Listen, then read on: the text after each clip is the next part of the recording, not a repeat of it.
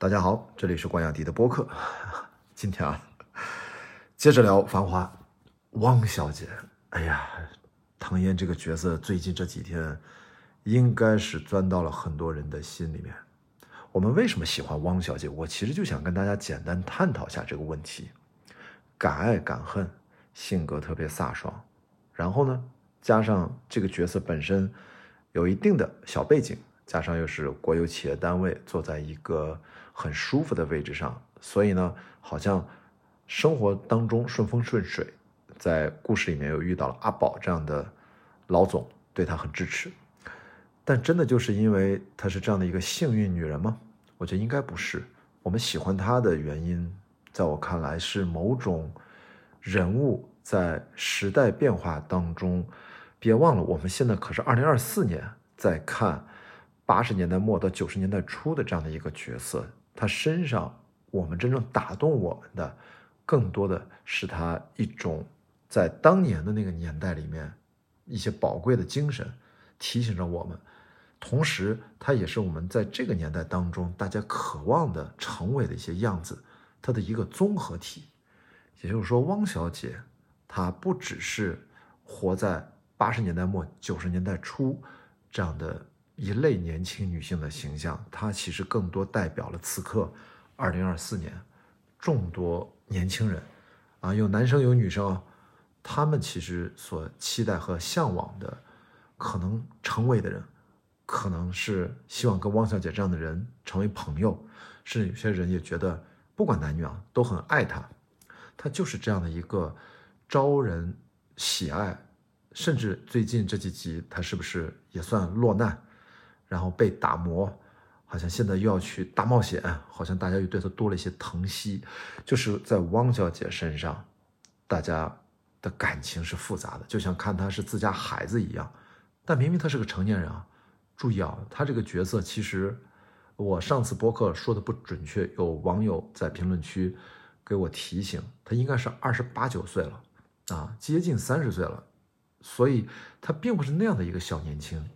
但是，所以他这种看着又略显稚嫩的气质，跟当下二零二四年的很多将近三十岁的年轻人，同样可能也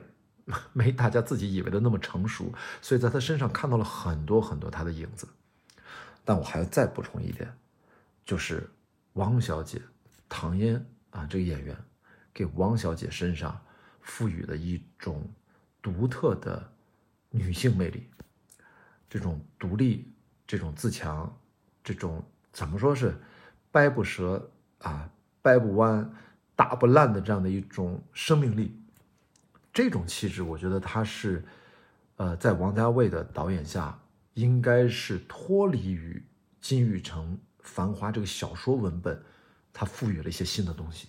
这个背后也是有当下的二十一世纪的，就二零二几年的，我觉得现代都市人的一种。特别是都市年轻女性的一种独立精神在里面。具体到说，她跟玲子和李李啊，包括杜鹃演的那个角色，她有一些在女性的魅力吧，我们把它称之为性魅力，它并不完全是男性审视下的。就是我能明显的感觉到，不管是拍玲子还是拍李李这两个为主啊，她的打光、她的运镜，我认为是很唯美的。但是到了汪小姐这个地方，我觉得她是超脱男性对女性的审美，也就明显的不一样。因为你想想，玲子和李李，一个是神秘感，一个是应该说宝总啊，他自己认为是宝总背后的女人，但突然啊发现啊，宝总可能不爱他，哇，心都碎了，对吧？去了趟日本回来要重操一个新的事业，新的饭馆事业。我觉得这两位女性。应该年纪都比汪小姐这个角色稍微大那么一丢丢啊，她可能林子稍微略大那么一点。那他们的女性气质，我觉得其实就是是在男性视野下的那种，我觉得传统的美，只是把它拍得很精致。然后汪小姐的这种美是有现代独立女性的一种自立自强，然后是一种平等的美，而且在拍汪小姐的最美的镜头当中。我觉得并没有那种所谓的男性视角，对她的那种把他客体化的那种审美，更多看到的是她的一种自信的气质，是一种我觉得完整的超越性别之上的一种美的呈现。当然，这段啊是我自己的个人的一点点感受啊，可能她跟玲子和李李的差别，可能对我而言只是很细微的啊，没有我。我为了表达我的这个观点，可能我会稍微把这个细微的差别稍微的放大了一下，啊，毕竟这个王家卫拍这几位女演员，包括杜鹃在内，拍的实在是太美了，啊，那我试图在寻找拍这个美之间的差异，那么就是这种时代精神的超越性别之上自信美，我就在今天，就在今天下午。啊，我再次看到了，呃，得到了一个印证和交叉印证。就是我花了一百六十八块人民币，在 IAPM 的百丽宫影城看了一场 IMAX 版本的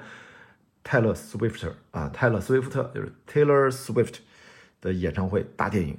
啊！天哪，很震撼，很震撼！哇，我真觉得后悔我没有，因为太忙了嘛，就是没有赶到第一时间跟一群嗯，就是呃 Taylor Swift 的歌迷去一起去蹦蹦跳跳啊！但是我也很认真的看完，我看到大概后面那个呃 folk floor 那个章节的时候，我开始有点晃神儿。但最后，是不是叫什么？忘了叫 midnight 是吧？午夜最后那个章节，因为它是很多个章节嘛，我又缓过来了。基本上认真看了百分之八十五左右。那么 Taylor Swift，我才发现他这次演唱会电影里面唱了将近四十首歌。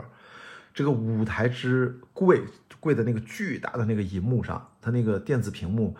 因为把它拆了，空运再去不同国家做这个演唱会，最贵的就是那个屏幕呀。呃，技术方面我不太懂，我没看资料啊。这个回头关于这个电影背后，我们慢慢聊。我今天只想聊 Taylor Swift，在我大荧幕上对他的观察，我才发现他这将近四十首歌里面，至少三分之一是我特别耳熟能详的，就是在各种的背景音乐里面，或者自己随机播放的电脑里面，包括热曲都听了。无数遍，在过去这几年，他的确是创造力太强了。那么，我想说，他身上的这个魅力，或者说女性魅力，或者把女字去掉，超越性别之上的这种性魅力，非常自信，强大的这种张扬式的。你看他的肢体语言，他个儿又高，他穿的是那种，比如说亮相的那个布灵布灵的那个那个装扮，露着大腿，呃，反正还有他后面好多个什么大红色的、大紫色的。还有一身洁白的，等等等等，这每一个装扮，他至少换了一二十套衣服啊，呃，十套衣服肯定是有的吧，都特别美，而且他个儿高，他步子走起来那个步子也大，他的肢体语言，他的上肢力，他浑身的力量啊，非常有强大的力量感，强大的生命力。要注意，这不是一般人就能像他那样大嗓门唱三个多小时，将近四十首歌，而且都是串联，他是唱跳的。天哪，这个电影是。经过剪辑的，剪辑完的版本都两小时四十分钟左右。你想想，他现场演唱会肯定得三个多小时，他中间那些串场可能个别的剪辑掉了。那么我在 Taylor Swift 上感受到的就是我刚才说的，在王家卫导演的一部国产电视剧里面的一个年轻女性角色，虽然是在九十年代初，但是我却感受到了跨时代的一种共性，就是一代年轻人，特别是女性，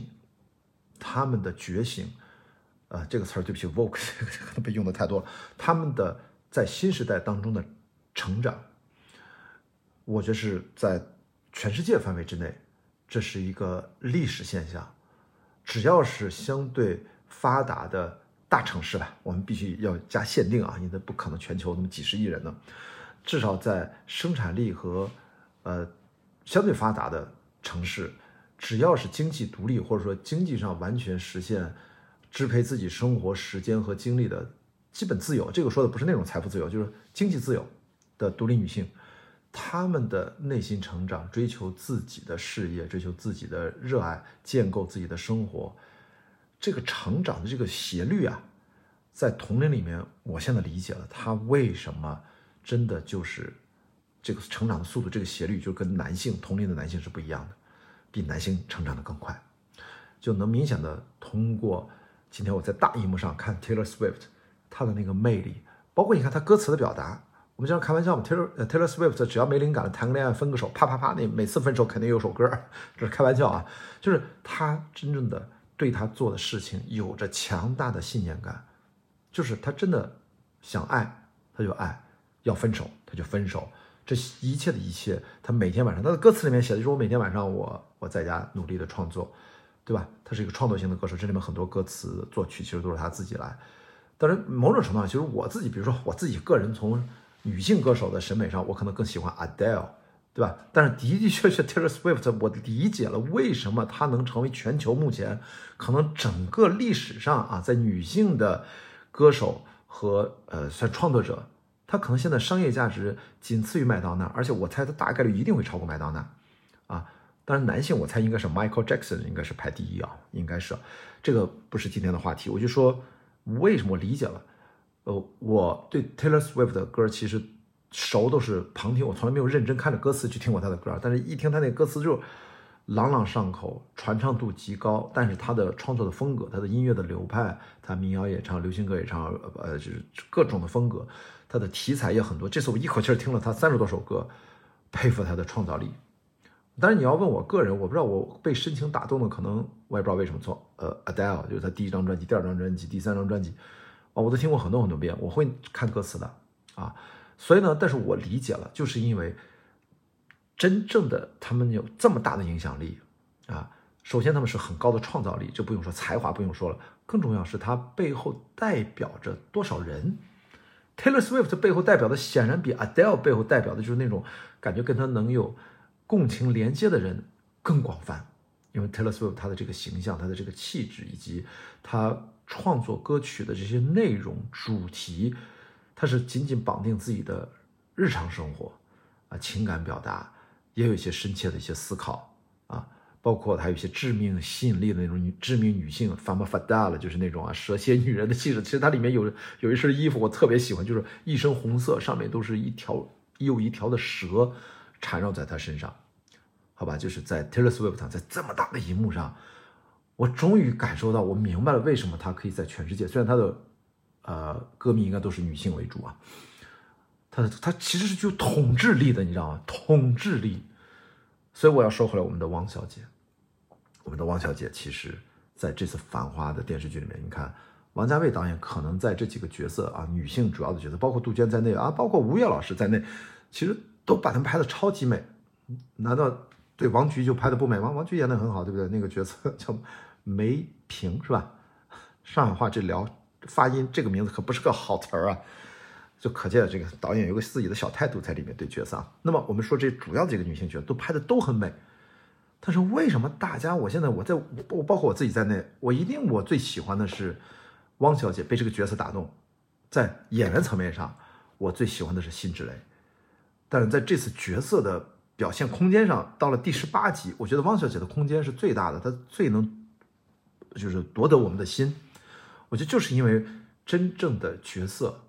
从汪小姐到 Taylor Swift，他们背后，他们是整个时代变迁最集中的时代精神的化身，是有力量、有创造力、充满自信的女性。他们在，他们在彼此的互相的追随着、寻找着、互相支持着。那这个时候，我觉得，在怎么说 各各个国家吧，其实很多情况下，其实还是一个男性为主导的一个社会，这是一个旧的规则。就是我通过这样两个角色，特别是 Taylor Swift，毕竟啊，因为汪小姐这是王家卫导演的塑造的一个虚构的角色。所以 Taylor Swift 在这件事上，他是更大的震撼到我，就是我看到那些镜头到最后，呃，要马上要结束了，Taylor Swift 就一个人孤身站在那现场，可能大概将近十万人的体育场吧。我记得有一个中景，拍他侧面仰拍他，在半逆光的情况下，你看着他那个眼神，遥望着像星海一样的现场的观众，如此坚定，如此。感受着每一位现场观众对他的欢呼，他是那样的一个沉浸的一个状态，哇，三个多小时，几乎你也看不到看不出他累，你会觉得这很神奇，你知道就那一刻，我突然意识到，天哪，我看的不是电影啊，他不是演员，他就是 Taylor Swift 本身，他就是他本身啊。所以在这一点上，我刚才看到汪小姐的时候，我第一就直接联系到 Taylor Swift，也就是说。如果我们的王家卫导演非常有才华，他在这次《繁花》过程当中，他对把《繁花》的不想要拍出他的不想之想，呈现成呈现出一个三十集的电视剧过程当中，我觉得他无意的还是他有意的，他应该是有意的，塑造了一堆精彩的女性形象。其中，我觉得他应该知道，汪小姐，她就是要在现在年轻的观众当中，应该是回响、呼声或者感受力最强的一个共鸣。我觉得这是一个创作者啊，作为王家卫。可能是他直觉的一个感受，或者是他有意的这么去呈现，但是没想到的就是在我们的真实世界里面，Taylor Swift 现在几乎是全球啊具有统治级的，在音乐市场上有统治级的，特别是在演出市场啊，这样的一个真人，他就是这样的，就他的力量绝对是吧？没有人会质疑说这 Taylor Swift 的那个女性力量和她的创造力，那绝对绝对比王小姐要强大吧？因为这是现实生活当中真人啊，好厉害的，所以呢，我今天就想跟大家分享一下，我看完了《繁花》第十七集、第十八集，我就想到了下午我看的这个 IMAX 银幕。我们在电影院里面大概只有十几个、二十个人吧，大家看的都还比较安静啊，没有人唱跳。我就突然也感觉到说两句闲的，就是嗯，